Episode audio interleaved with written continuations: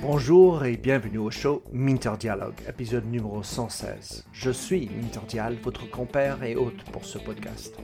Mon invité aujourd'hui est Patrick Charnitsky. Patrick avec un doctorat en psychologie sociale sur les stéréotypes est directeur associé du cabinet Alternego et il est auteur d'un nouveau livre, Être soi en entreprise, estime de soi, confiance, engagement et reconnaissance, qui est sorti en janvier 2021 aux éditions Mardaga. Dans cet entretien avec Patrick, nous discutons de la place des stéréotypes dans notre quotidien. Comment s'identifier et se décrire notamment au travail avec ses valeurs, goûts et opinions? Une conversation vraiment fascinante. Si ce podcast vous a plu, merci de prendre quelques instants pour laisser une revue sur votre service de podcasting préféré. Plongeons alors dans cette nouvelle émission. Patrick Charnitsky, un plaisir de t'avoir sur mon show. Tu es directeur associé du cabinet Alternego et mhm. également un doctorat de psychologie sociale sur les stéréotypes en tes mots. Euh, et puis tu es auteur d'un nouveau livre au même moment que le mien qui s'appelle Être soi en entreprise, estime de soi, confiance, engagement et reconnaissance aux éditions Mardaga de la Belgique. Un mhm. formidable livre que j'ai eu le plaisir de lire, ton quatrième livre. En tes mots, comment souhaiterais-tu te présenter? Euh, bah, je dirais que je suis, euh, bah oui, effectivement, être psychosociologue, c'est mon identité, on va dire professionnelle. Hein, on est pile dans le, dans le, sujet, mais je dirais que je suis quelqu'un qui, euh, de multiples façons, s'est toujours questionné sur sur les places qu'on occupe dans une société donnée, car nous sommes condamnés à être des êtres sociaux. Voilà, et que ces places euh, déterminent beaucoup de choses sur notre identité, sur la confiance, sur euh, la qualité des relations qu'on entretient avec les autres. Et en fonction des différentes périodes de ma vie, euh, ce questionnement s'est traduit soit par une posture militante, soit par une posture de chercheur fondamental, puisque pendant 15 ans, j'ai fait de la, recherche dite fondamentale en laboratoire. Et puis maintenant, dans une troisième période de ma vie, par de l'accompagnement aux organisations sur tous ces sujets. Voilà. Génial. J'imagine en laboratoire en train de, de, comprendre qui es-tu, ce rat, un rat. mais en t'écoutant trop, trop, souvent, j'ai l'impression, dans nos conversations, que ce soit en entreprise ou ailleurs, on va demander comment vas-tu? Mm-hmm. Que fais-tu? Mm-hmm. Mais qui es-tu? Mm. C'est une question dont on ne parle pas, en tout cas pas profondément, raisonnablement entre nous Ouais, alors c'est une question qu'on pose pas et de toute façon, c'est une question qui appelle une réponse de façade. C'est-à-dire que mm. quand tu demandes à quelqu'un de se définir, quand tu demandes à quelqu'un qui ne se connaît pas de se définir ou quand spontanément il se présente à toi, c'est très rare que les gens se présentent avec des euh, caractéristiques individuelles ou des traits de personnalité. Euh, J'imagine pas quelqu'un te rencontrer et te dire euh, je suis quelqu'un qui est pas toujours ponctuel et j'aime le bleu spontanément, ce qu'on évoque, ce sont justement, euh, sans s'en rendre compte, hein, des groupes d'appartenance. On va dire, je suis français, j'ai 52 ans, je suis père de deux enfants et je suis consultant. Voilà. Et en disant ça, je n'ai rien fait d'autre que donner cinq groupes d'appartenance. Mais je n'ai rien dit sur moi-même. Alors pourquoi je le fais? Je le fais parce qu'inconsciemment, je sais que c'est très informatif pour toi si je dis ça. Parce que ça va activer des schémas. Et qu'automatiquement, tu vas te dire, bon, alors voilà, français, 52, père de famille, ça veut dire qu'il est senior, il est consultant, plutôt d'un CSP+. Je le vois habiter Paris, rive droite, aller manger ses légumes bio, etc. etc. Bon. Donc, tu vois, c'est ça qui est intéressant, c'est que le qui es-tu, de, de, toute façon, donne lieu à des identités de façade euh, qui, peuvent être, euh, qui peuvent être informatives. Hein. Ça, ça, dit des choses sur moi, ce que je viens de te mmh. dire. Mmh. Mais, mais avec le risque de dire des choses fausses et de donner de, lieu à des mauvaises interprétations. Mmh. Et, et, et, ça, c'est un questionnaire, euh, c'est une, une, étude hein, qui a été menée il y a très longtemps. c'est un chercheur qui s'est amusé à demander à des gens de répondre 15 fois de suite à la question je suis. Voilà, il, fallait, il fallait compléter 15 fois de suite. Et ensuite, il regardait le contenu des réponses. Effectivement, majoritairement, on donne des réponses dites catégorielles, et chose intéressante, plus on appartient à une minorité et plus on cite cette minorité comme descriptive de son identité. Par exemple, euh, les hommes disent rarement je suis un homme, alors que les femmes sont très nombreuses à dire je suis une femme. Donc c'est intéressant de voir à quel point le recours au, groupe auquel on appartient euh, bah, sont d'abord très constitutifs de notre identité et dépendent très fortement de la place sociale de ces groupes dans, une, dans un écosystème donné. Mmh. Donc c'est une, mode d'interprétation, car tu me donnes un label qui me permet de dire voilà, c'est comme ça. Et au passage, je pensais rive gauche, hein, mais enfin, ça c'est mon problème. mais dans, dans, le sens de l'individu, qui es-tu? Euh, Tu décris dans ton livre euh, euh, beaucoup de manières. J'ai donc l'identité, donc homme, je travaille, je fais, j'ai fait quelle telle école, les valeurs. Mmh sur quoi je me repose, les goûts, mhm. qu'est-ce que j'aime, mhm. et, les opinions. Euh, je, pense que celui-ci est bien. Et, euh, mais quitte les émotions. Alors les émotions, euh, effectivement, ne sont pas des éléments auxquels on fait spontanément recours quand on se décrit. Ça, c'est clair. on l'a dit, hein, c'est d'abord les catégories parce que c'est informatif. Et ensuite, c'est euh, éventuellement euh, euh, des goûts, effectivement, tu as raison, des goûts, des traits de personnalité, mais on évoque assez peu les émotions. c'est vrai que j'avais jamais pensé ça comme ça. Merci de, semer cette graine dans mon cerveau. Hmm. j'avais jamais vraiment réalisé que on se même quand on se définit de façon dite intime, c'est-à-dire avec des caractéristiques individuelles, c'est-à-dire ce qui fait mon unicité par rapport à n'importe qui d'autre, euh, c'est pas effectivement les émotions qui viennent euh, en premier lieu, euh, parce que ce sont pas des vecteurs, c'est pas des vecteurs distinctifs malheureusement. Et on n'a pas hmm. l'habitude de se benchmarker ou d'évaluer les gens là-dessus, y compris d'ailleurs dans les organisations. Hein. Et puis, et puis les émotions. je pense que dans les stéréotypes, les émotions sont pas des choses valorisées et qui sont plutôt attribuées ou attribuables à des groupes minoritaires. Voilà. Mais l'homme blanc hétérosexuel de 35 ans non handicapé n'est pas censé avoir des émotions. Voilà, tu te tais. Mais le... parce qu'en fait, je suis quelqu'un heureux, par exemple. Enfin, je pense que ça peut véhiculer, mais enfin, après, c'est quoi le bonheur, etc. Euh, j'ai travaillé avec Bernard Catla à. Avas sur les stéréotypes. Et, mhm. enfin, les, les, les sociostyles, disait-il pour le marketing. J'ai été beaucoup influencé par Bernard. Et, et, encore, euh, juste à, propos de ton dernier commentaire sur l'homme 35 ans, etc., le, notion, la notion du stéréotype me paraît presque passée. Car en fait, les généralisations et les stéréotypes sont dangereux. Car tu, tu mets une étiquette sur quelqu'un euh, juste parce que tu as dit que c'est un homme blanc, 35 ans, donc ça veut dire que. Donc, raconte-moi pour toi où est-ce qu'on en est? Quelle est la place? En fait, c'est pas c'est pas que c'est c'est pas que enfin oui c'est passé mais c'est une évolution lente mais qui euh, est complètement liée à, l'hétérogénéisation de la société. C'est-à-dire que effectivement euh, faire du marketing il y a 30 ans c'était très simple. Hein, les, dans les foyers hétérosexuels qui n'étaient que hétérosexuels, les hommes achetaient ce qui coûte cher, c'est-à-dire les maisons et les voitures, et les femmes achetaient tout le reste. Bon, les vieux n'achetaient plus et les enfants n'achetaient pas. Du coup, c'était euh, faire du marketing, c'était ça. Aujourd'hui, on voit bien, euh, et c'est, il n'y a pas que dans la consommation, hein, c'est vrai partout, mais euh, j'imagine quand on est un marketeur aujourd'hui, on doit s'arracher un peu les cheveux parce qu'il faut faire acheter par tout le monde et par tous les moyens. 51% des voitures en France sont immatriculées par des femmes. Voilà une révolution intéressante. Ça veut dire qu'on voit bien comment D'ailleurs, la communication sur les bagnoles, qui était vendue il y a 20 ans comme un objet phallique euh, rapide euh, sur le pouvoir, euh, et, c'était un objet de séduction. C'est encore le cas pour certaines marques qui sont sur une niche voilà, de cadre sup. Mais maintenant, la voiture, elle est vendue avec les portes-gobelets, les toits ouvrants, les airbags, et puis la faible consommation en dioxyde de carbone.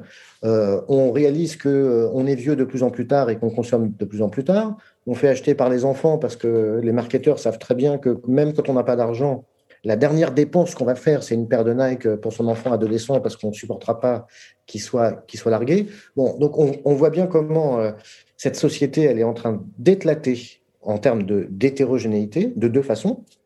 D'abord, elle éclate structurellement. On consomme, on travaille euh, et on fait toutes sortes d'activités euh, avec des profils de plus en plus hétérogènes. Et puis elle éclate identitairement, hein, ce qui est le propos du, plus le propos du bouquin. C'est-à-dire que euh, on ne veut plus rentrer dans des cases.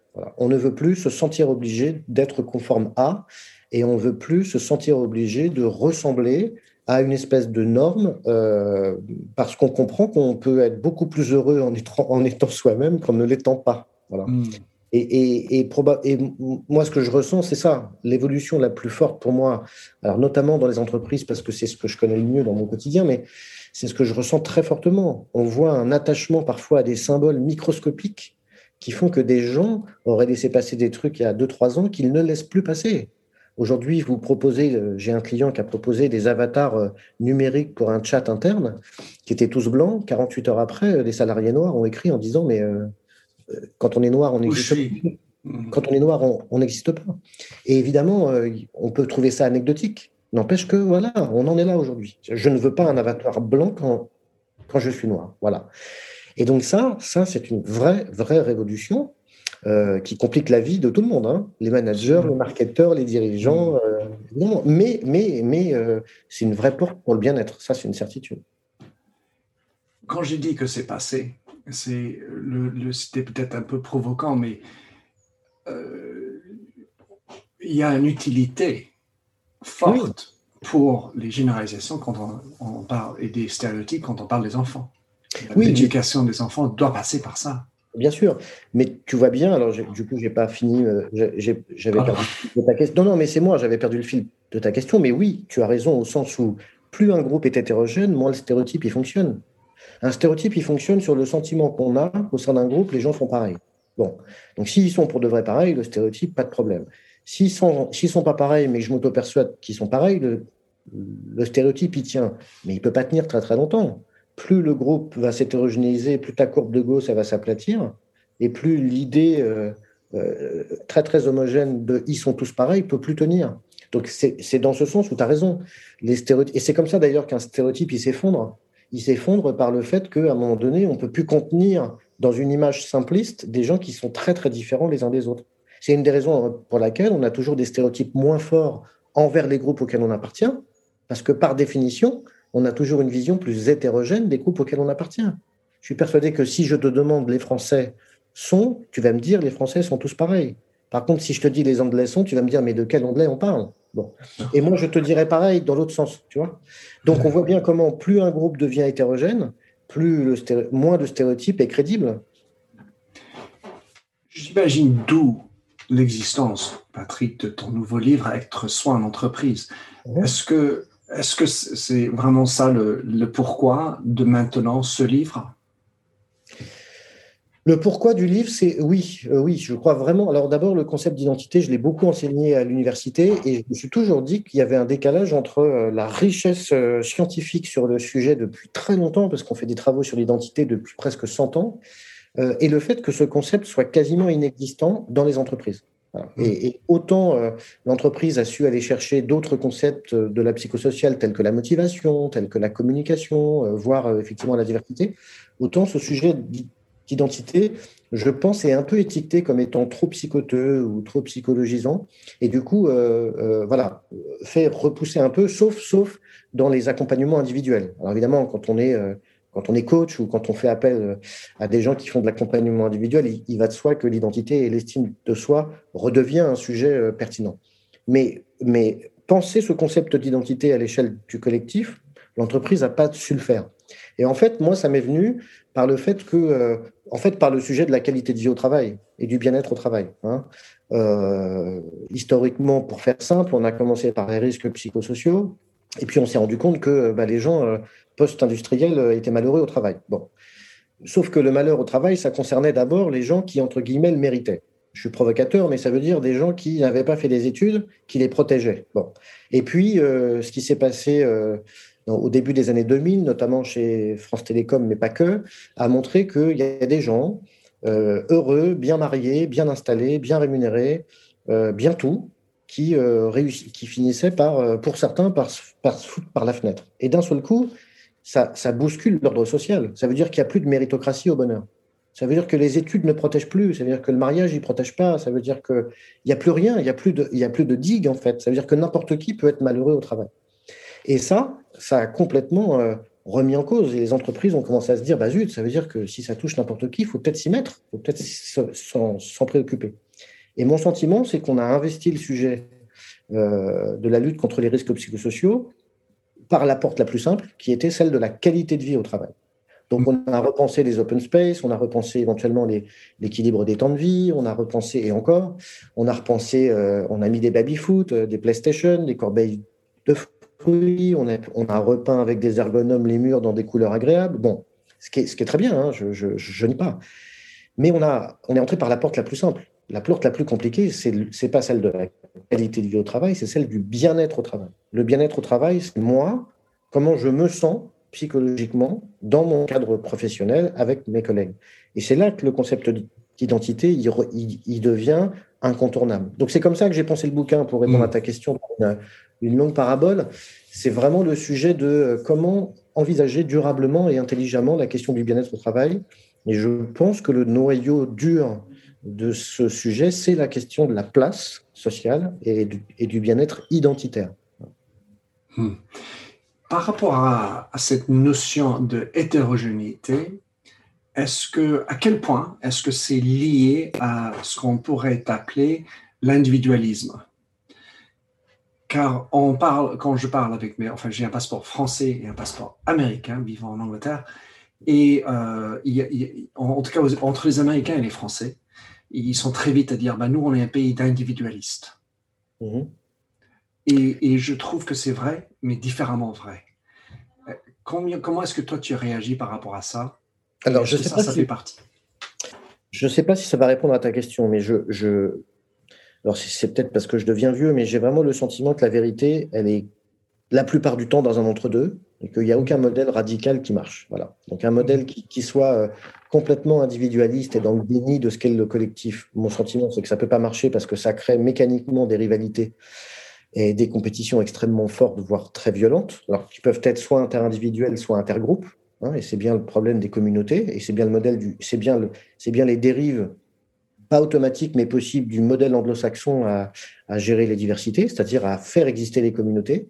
Mais si on fait exister les communautés sans poser des, des digues de partage, bah, la communauté peut devenir communautaire, c'est-à-dire que l'identité devient confondue avec celle du groupe auquel on appartient. Bon.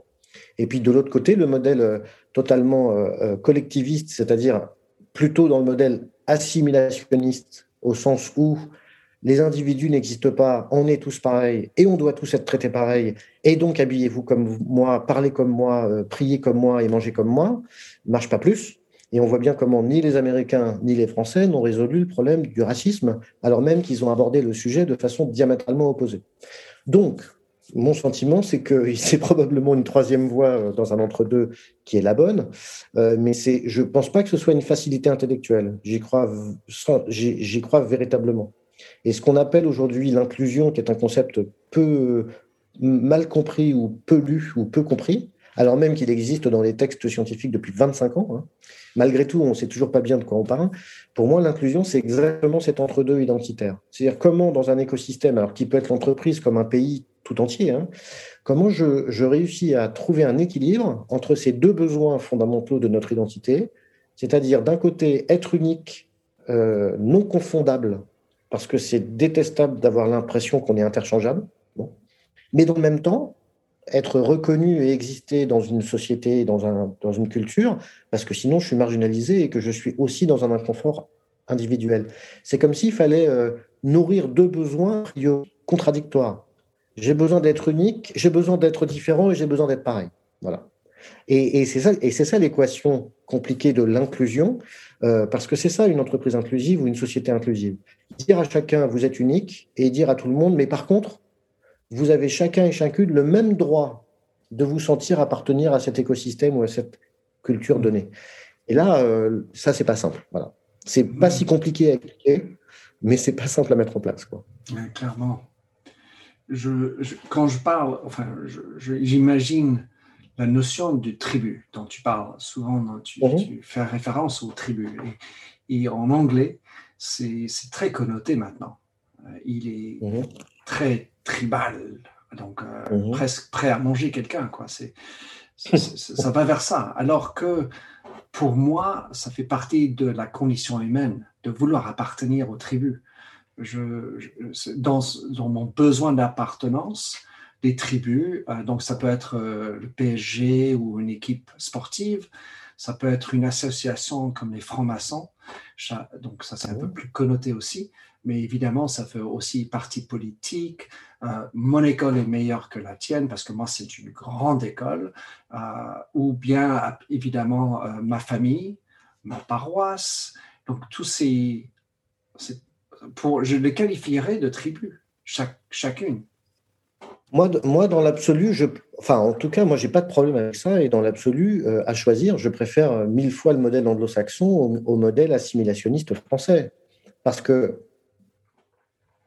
appartenir à une communauté ou se définir à travers une communauté ne veut pas dire que cette communauté devient moi ou devient mon identité ou englobe tout ce que je suis. Bon. Et moi, j'aime beaucoup l'idée qu'on puisse aller à Londres. Je, dis ça parce que la dernière fois que je suis allé à Londres avec mes, enfants, ils étaient petits, et je suis tombé sur un policeman sikh qui avait un turban et le képi sur le turban. Et, moi, je trouve ça absolument, absolument dingue. Absolument dingue. Sans que personne ne soit choqué autour. Voyez et est-ce que ce policeman travaille pas bien, travaille mal? Bien sûr que non. Donc, à aucun moment, afficher sa communauté est incompatible avec le sentiment d'être anglais et le sentiment, enfin en tout cas, et le fait de bien faire son travail. Imagine, imagine en France un policier dans l'exercice de ses fonctions, une femme par exemple qui aurait le voile plus le képi. Hein. Bon. Donc moi je suis euh, plutôt partisan du modèle dit communautaire et d'ailleurs les Américains euh, ils ont une capacité incroyable à faire exister plusieurs communautés dans leur identité. Et c'est possible. Quand tu rencontres un Américain, la première chose qu'il te dit, c'est de quel État il est. Il est du Texas, du New Jersey, il est californien, etc. Et dans le même temps, ça n'empêche pas du tout d'être patriotique. Bien au contraire. Donc, les Américains, par le biais des communautés qui s'inscrivent dans leur cerveau très petit, euh, sont capables de faire coexister plein de groupes d'appartenance. Je peux être euh, et californien, et noir, et américain. Pas de problème. Mais parce qu'ils ont cette, euh, cette habitude décomplexée à faire exister la communauté dans leur identité. Et pour moi, ça pose pas de souci. La preuve, c'est que ça peut marcher. En France, le modèle assimilationniste, il interdit ça. Il, te dit, tu dois faire un choix. Soit tu es breton, soit tu es français. Mais tu peux pas être les deux à la fois. Vous voyez? Tu, Enfin, tu vois. Donc, c'est cette réduction de l'identité à quasiment un seul groupe. Et c'est pour ça que le sentiment d'être européen ne peut pas exister. Parce que les identités nationales en, Europe, elles sont beaucoup trop fortes pour que quelqu'un se ressente euh, européen, alors même que, tu vois, les Américains savent le faire. Mmh. Donc, je ne dis pas que le modèle communautaire, il est idéal parce qu'on comprend bien que poussé à l'extrême, il génère, les, il génère les conflits. Et 60 ans après les affirmative action euh, aux États-Unis, les Noirs, sont, les Afro-Américains sont toujours euh, victimes de discrimination et c'est vrai de tous les jours.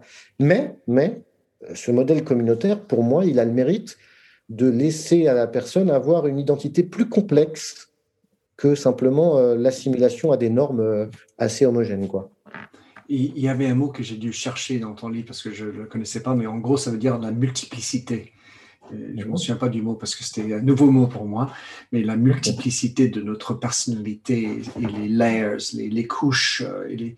Mais pour moi, la tribu euh, veut aussi dire, si j'appartiens à ce tribu, ça veut dire que j'exclus d'autres personnes de cette tribu. Il y a un côté, je, je, tu peux pas être aussi fervent euh, je, pourrais être, euh, euh, par exemple, sur l'équipe de PSG et, et l'équipe de Marseille.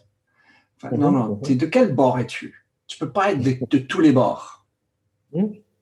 Ouais, mais tu vois, oui, je, pense que tu as raison, mais c'est une nécessité. Je ne peux pas exister indépendamment des groupes auxquels j'appartiens. C'est une mécanique quasiment inhérente à notre cerveau. Mmh. chez des nourrissons de 8 mois, il y a déjà des des catégories dans son cerveau. On le sait aujourd'hui. Quand tu mets des, on, mesure la vitesse à laquelle un enfant de 8 mois euh, reconnaît des informations sur un écran d'ordinateur.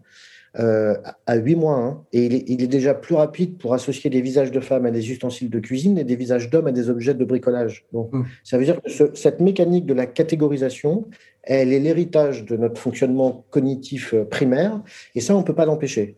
C'est une dérive du cerveau parce que le cerveau a besoin d'être euh, euh, a besoin de rationaliser et de simplifier les informations qu'il perçoit. Et il fait exactement ce que tu fais avec ton ordinateur quand tu crées des répertoires et des sous-répertoires. Il crée des catégories et des sous-catégories. Voilà. Et ensuite, notre identité, bah, elle, est, décalquée sur ce phénomène de catégories qui s'emboîtent les unes dans les autres comme des poupées russes. Donc, donc, il n'y a pas de, pour moi, c'est, c'est pas comme si on pouvait ne pas le faire. On peut pas, on peut pas ne pas le faire. Bon, donc, se définir à travers des groupes me pose aucun souci. Par contre, si je, si je reprends ta métaphore, parce que c'est marrant, il y avait Akhenaton euh, à la télé hier, euh, le chanteur d'Ayam, et suite à la victoire du PSG, lui étant marseillais, euh, il dit Moi, je ne peux pas supporter, même si Paris a gagné, je pense qu'en demi-finale, je serais pour Manchester City. Parce que si Paris gagne. L'ennemi, attends. Non, mais tu vois, lui, il dit pas, il dit même pas, je suis, je suis, il, il est même pas dans le raisonnement, et il l'assume, hein, de dire si Paris gagne, la France, elle va gagner. Parce qu'en fait, il s'en fout. Lui, il dit en gros, si Paris gagne, c'est une menace pour moi en tant que Marseillais. Donc, je préfère que Paris perde. Tu vois Donc, ça, ça, montre bien comment en France, tu ne peux pas être à la fois parisien et français ou marseillais et français. Tu es l'un ou l'autre. Tu vois Oui, le, enfin, le, concept, c'est l'ennemi de mon ennemi, c'est mon ami. C'est ça. Et, et, évidemment. Mais par effet de comparaison, tu comprends bien que si mon identité, c'est mon groupe d'appartenance, pour aller bien le matin, j'ai besoin absolument de considérer que j'appartiens à un groupe qui est valorisé. ok? Donc moi, pour me lever le matin, faisons l'hypothèse que pour moi, être français est très constitutif de mon identité. Quand je me lève le matin, j'ai besoin de passer une bonne journée. Une des façons d'aller bien, c'est de penser que j'appartiens à un des groupes valorisants, par transitivité. Si je me dis toute la journée, nous les Français, on est merveilleux, tu comprends bien que si je me sens français, par transitivité, ça me fait aller bien. Comment je fais pour savoir que les Français, on est merveilleux? J'ai aucun autre moyen, théorie très très ancienne de Léon Festinger, j'ai aucun autre moyen que de me comparer positivement à autrui. Alors à qui je me compare quand je suis français? Je me compare à un groupe de référence. Et bingo, je me compare aux Anglais. Et plus je me dis vraiment les Anglais, ils savent pas bouffer, plus ça me convainc que nous, en France, on est doués pour, pour, la, pour la bonne bouffe. Et tu vois bien qu'en fait, dans la discrimination de l'autre, il n'y a pas forcément la volonté de lui nuire. C'est une discriminer ce qui n'est pas moi, c'est valoriser ce qui est moi, et donc aller bien. Il y a un vrai enjeu de bien-être à la discrimination. C'est politiquement incorrect de le dire ainsi, évidemment. Mais, mais quand on discrimine, on se fait du bien. Pas moralement, hein. pas, pas moralement, évidemment, mais d'un point de vue narcissique et d'un point de vue émotionnel, on peut se faire du bien. Donc, à un moment donné, euh, considérer que les Anglais sont euh, savent pas bien manger, c'est une façon de dire que ça me fait aller bien, ça me rend heureux parce que moi je suis français et que nous on sait bien faire à manger. Donc le problème il est là dans, l'existence des communautés, c'est que si tu ne si tu n'autorises pas une multiplicité de ces identités, si tu imposes aux gens des camps ou des tribus opaque, euh, alors là, il y a un problème. Parce que mécaniquement, en tant que noir, je me définis par rapport aux blancs, en tant que français par rapport aux anglais et en tant que jeune par rapport aux vieux. Mais, mais plus tu autorises la multiplicité de ces identités, et, plus ça devient compliqué de se comparer. Parce que, par exemple, moi, est-ce que c'est est -ce c'est pire pour moi d'être un homme noir ou une femme blanche? Si je croise les deux, parce que moi, je suis un homme blanc. Donc, je peux me définir par rapport aux noirs ou par rapport, aux femmes. Bon c'est compliqué. C'est quoi le pire? C'est d'être un homme noir? C'est un homme, mais quand même, il est noir. Ou une femme blanche? Elle est blanche, mais elle est une femme. Et tu vois bien que plus tu vas croiser les identités, et moins ça a de sens. Et là, plus ton stéréotype s'effondre. Donc c'est pour ça que multiplier les appartenances identitaires, c'est une façon de faciliter finalement les relations entre les gens. Ce que j'ai beaucoup aimé, Patrick, dans ton livre, c'est ce. Tu es resté ancré sous l'idée que le sujet, le, propos, c'est d'arriver à, faire émerger la confiance en soi. C'est-à-dire que tout mhm. ça, c'est pour le bien-être. Mhm. Donc, euh, j'ai envie de dire qu'il y a deux grands problèmes. Le problème numéro un, c'est comment est-ce que je sais qui suis-je?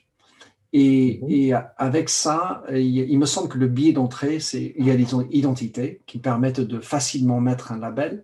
Bon, moi, multiplicité, ma, ma, mes 52 cartes, c'est celle-ci. Toi, tu as une autre euh, deck of cards, tu as 52 autres cartes, très bien. Mhm. donc ça, c'est un premier problème. Et, combien les gens sont prêts à faire un vrai travail sur soi-même pour arriver à cette confiance en soi? Et le deuxième problème, c'est quant à l'appartenance de cette identité qui est l'entreprise. Comment est-ce que je définis cela? Tout en gardant la capacité d'avoir une diversité d'individus à l'intérieur alors, il y, a deux, il y a vraiment deux sujets distincts dans ce que tu dis. Le premier, euh, c'est définir qui je suis, mais pour moi, l'enjeu, c'est surtout de refuser l'idée que la société euh, donne une valeur, positive ou négative, au groupe auquel je vais appartenir. Voilà. C'est ça qui est très, très, très important. Quand on fait du mentoring, de, l'accompagnement sur, euh, par exemple, dans la lutte euh, contre les plafonds de verre pour favoriser la progression des femmes et pour lutter contre l'autocensure, nous, le travail qu'on a à en faire, c'est d'enlever l'enclume que la société met sur les épaules des femmes très très tôt, parce que cet effet de stigmatisation, il y a mille expériences qui le démontrent, finit par devenir réalité, hein, ces fameuses prophéties auto-réalisatrices. Mmh. Et donc, plus j'appartiens à un groupe qui est stigmatisé, et plus je l'accepte consciemment ou pas, et moins je peux avoir confiance en moi. Bon. Mm. Donc le travail, c'est, enfin, tu as raison, c'est d'abord de dire, bah, c'est quoi ma carte identitaire? Et c'est quoi les groupes qui sont les plus constitutifs de mon identité? Parce qu'en fait, c'est ça le sujet. Moi, si je, me, je suis français parce que je suis né en France, mais si être français n'est pas du tout constitutif de mon identité, je peux faire du French bashing autant que je veux, puisque je dis c'est pas moi. Mais je peux très bien dire, ben, les Français, qu'est-ce qu'ils sont chiants, ils sont ingérables, et voilà. Mais j'ai pas de souci à le dire, même en tant que Français, parce que ce groupe n'est qu'un groupe d'appartenance. D'accord? Si maintenant je dis, euh, pour moi, être professeur à l'université, ça, c'est très constitutif de mon identité, alors là, je vais avoir beaucoup plus de mal si j'entends dire que les profs sont des feignants, des paresseux euh, et des fonctionnaires qui euh, seront tout le temps en vacances.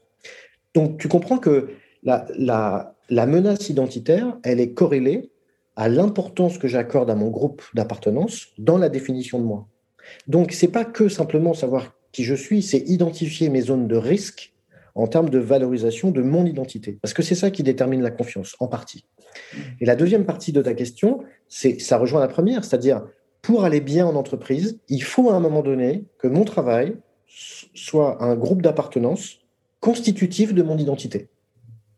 Si ça ne l'est pas, si je suis uniquement euh, dans un rapport alimentaire qui consiste à dire euh, j'y vais pour, pour avoir mon salaire et je rentre à la maison, alors on peut comprendre que pour certains métiers, ce soit, ce soit très, très, très suffisant.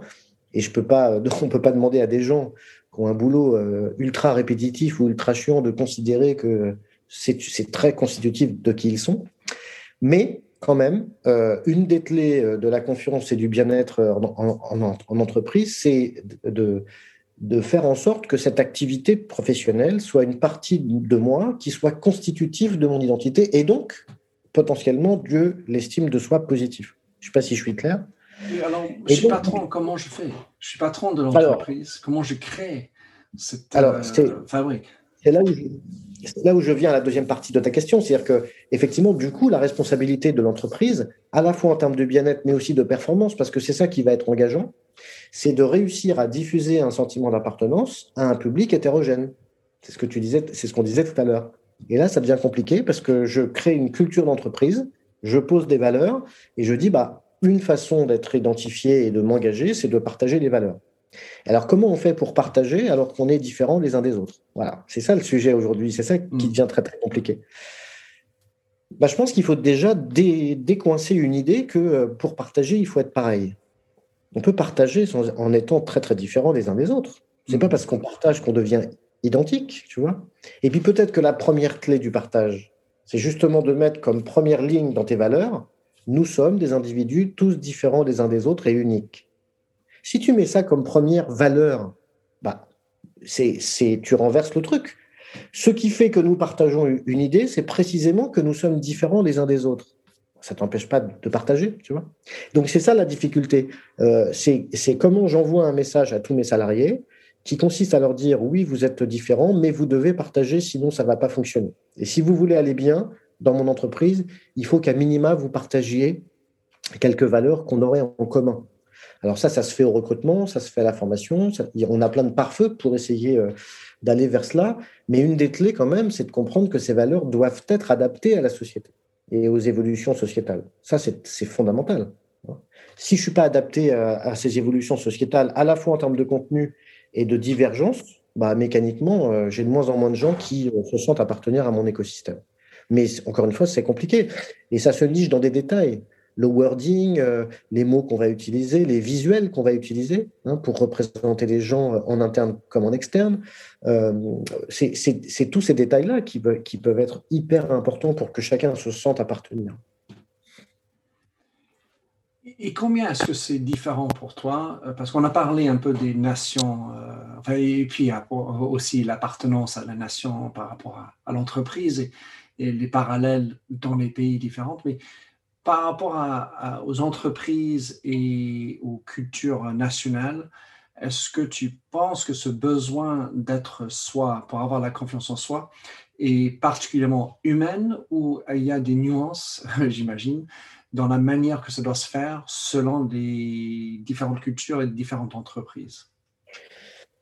Euh, Alors, évidemment qu'il y, a, beaucoup de variabilité euh, à tous les niveaux, au niveau de la métaculture. Alors, notamment, euh, si on est issu d'une culture dite collectiviste ou individualiste, c'est tout à fait évident.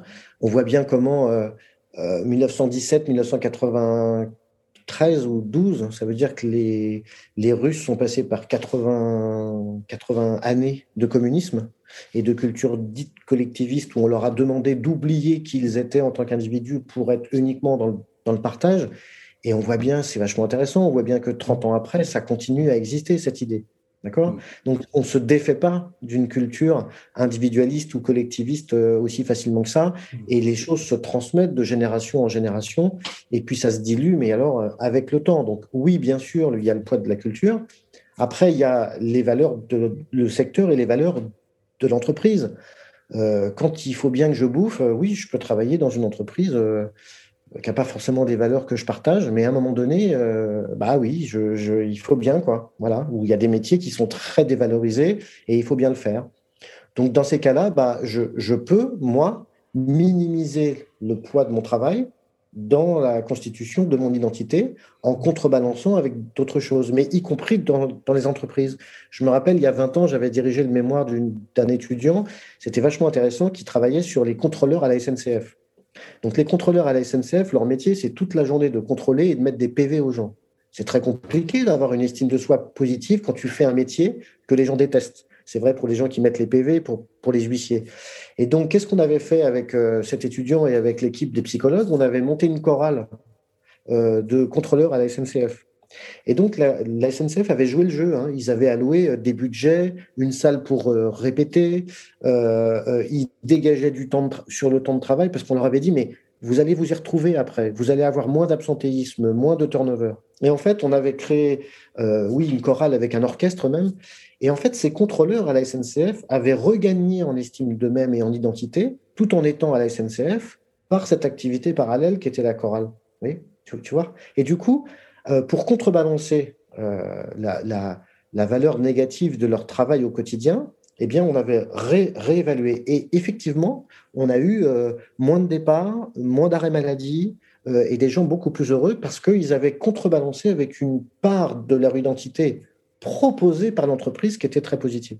Mmh. Donc, tu vois, c'est alors c'est un exemple un peu simpliste, mais c'est intéressant de voir comment l'entreprise, elle doit, à un moment donné, quand on est dans des métiers, euh, par exemple les métiers support, qui sont souvent assez dévalorisés, comment je fais pour contrebalancer et redonner euh, de la valeur à ces métiers? En, t'écoutant, Patrick, j'ai envie de dire que, en fait, c'est forcément complexe. Oui, bien sûr. Car on est, on est sur l'humanité et dans tous ces travers, on a tous un côté euh, sombre, noir, caché. Euh, donc, il y a l'image, le paraître de qui suis-je, euh, parce que finalement, quand je pose la question, euh, on ne sait pas qui on est. Ça, c'est un travail à longue haleine. Je, considère à 57 ans que je suis toujours en train de regarder, peaufiner. Ça ne sera jamais la perfection. Tout comme une entreprise qui essaie de créer un environnement, j'ai tendance à, à, penser que ça doit être davantage de faire émerger non seulement la valeur, mais à quoi sert, qu'est-ce qu'est cette valeur et comment ça se manifeste? Parce que le mot innovation, il y a 50% des entreprises en France ont le mot innovation dans leur valeur, mais bon, euh, ils ne sont pas tous innovants. Donc, comment tu manifestes la valeur et ensuite faire le travail en soi, combien moi je, je m'identifie dans cette valeur? En fait, est-ce que ma valeur fait euh, un croisement avec la valeur exprimée de l'entreprise, exprimée véritablement c'est pour ça que l'entreprise n'a pas d'autre choix que d'être hyper à l'écoute de, des appétences et des évolutions par rapport à ses valeurs. Qu'est-ce que les gens attendent de l'entreprise, du travail? Qu'est-ce que les gens attendent de, de ces évolutions sociétales? Et l'entreprise n'a pas le choix, en fait. Elle ne peut plus dicter sa loi aujourd'hui. Elle est obligée de s'adapter à euh, des appétences qui émergent de plus en plus fortement parce que les gens ne veulent plus s'assimiler. Donc c'est ça, c'est ça l'enjeu. Et, sans rentrer dans les poncifs ou dans les facilités, euh, il faut bien, bien, bien écouter les jeunes gens aujourd'hui, écouter ce qu'ils disent, écouter ce qu'ils demandent, écouter ce qu'ils veulent. L'entreprise qui, n'écoute pas ça, elle, elle, elle, est, elle est foutue. J'ai assisté il n'y a pas très très longtemps. Euh, dans une grande entreprise française que, que je ne peux pas nommer, mais il y a un monsieur qui, qui, se lève et qui interroge le DG et qui dit euh, Est-ce que vous comptez euh, allonger le congé paternité? Le monsieur a une trentaine d'années, je pense. Tu vois.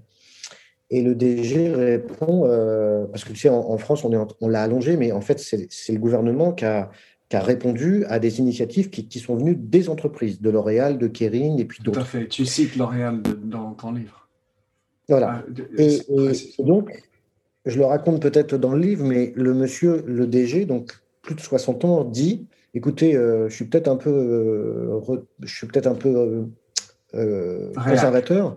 Mm. Bon, voilà, merci. Mais pour moi, la parentalité, c'est une affaire de femme. Donc, tant que je serai DG, j'allongerai pas le congé paternité.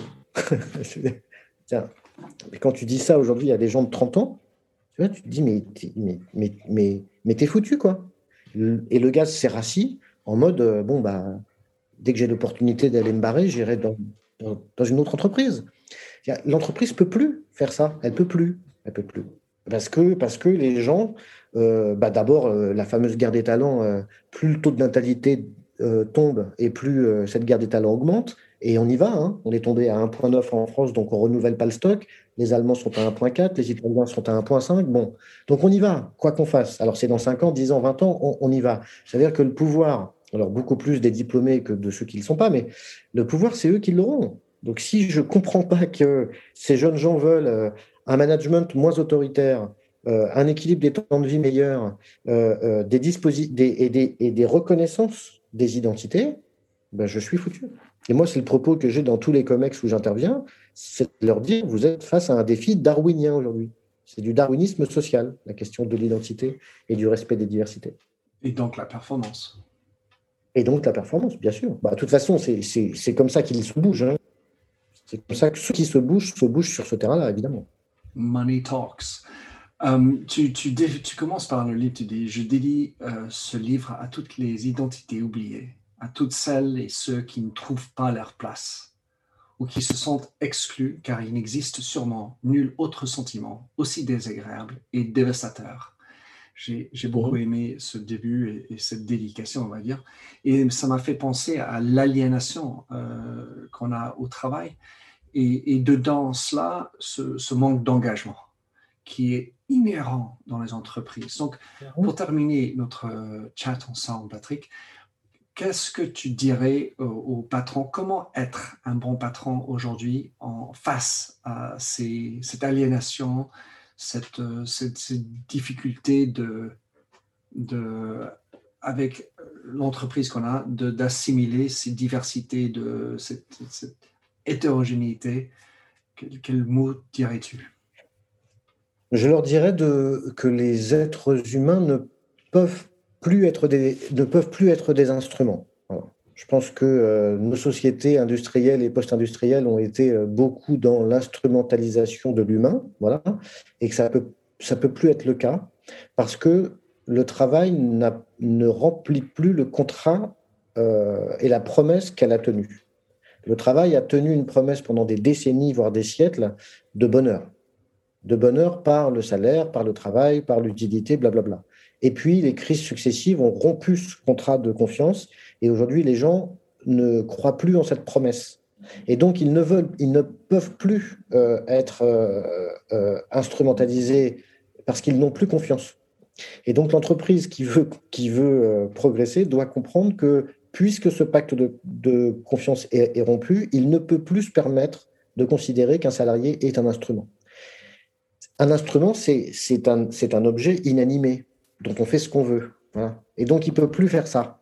Il peut plus faire ça euh, parce qu'il doit et donc il doit l'écouter et il doit être lui maintenant à l'écoute parce que je crois fondamentalement euh, que le rapport de force il s'est un peu quand même inversé ou au moins équilibré.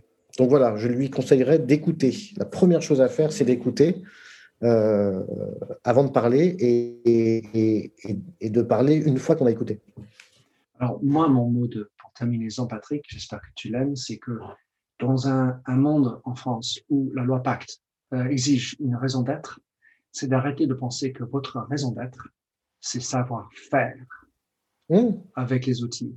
C'est en fait, euh, moi je, pense que un, premier grand travail pour un patron aujourd'hui, c'est en fait de, travailler son propre être. Est-il ou elle véritablement au courant de ses appartenances, de ses, ses tribus et, est-ce qu'il comprend ou elle euh, ou est-ce que c'est pour lui-même? Car en fait faisant ce travail ça va aider je pense à mieux entendre donc acheter le livre Patrick, comment est-ce que quelqu'un peut te suivre ou euh, aller chercher ton livre euh, C'est toi qui le dis pour le livre. Bah, en fait, bah, tu as déjà mis, tu as déjà mis des liens, mais effectivement, j'ai une page sur LinkedIn où j'essaye de de faire circuler de l'information intéressante. Euh, il y a le site évidemment du cabinet pour lequel je travaille qui s'appelle Alternego, sur lequel il y a aussi beaucoup d'informations. Euh, et puis, euh, bah voilà, il y a quand même quelques sur YouTube et ici ou là, il y a quelques vidéos, quelques références où des gens ont eu la gentillesse de parler de moi. Donc, on trouve des choses, quoi. Voilà. Surtout avec un nom, surtout avec un nom aussi bizarre que le mien. Charnitsky. Charnitsky. Bah, on ne peut pas se tromper, quoi. Voilà. Non, c'est sûr. Bah, je mettrai tous les liens dans les show notes. Ça fait plaisir de parler, échanger avec toi. vraiment super agréable. Merci. Merci pour tes questions. À très bientôt. Merci de nous avoir écoutés sur Minter Dialogue en français. Vous trouverez tous les liens et références cités lors de cet entretien sur mon site minterdial.fr. Pour vous inspirer, je vous laisse avec une chanson que j'ai écrite dans ma jeunesse, A Convinced Man.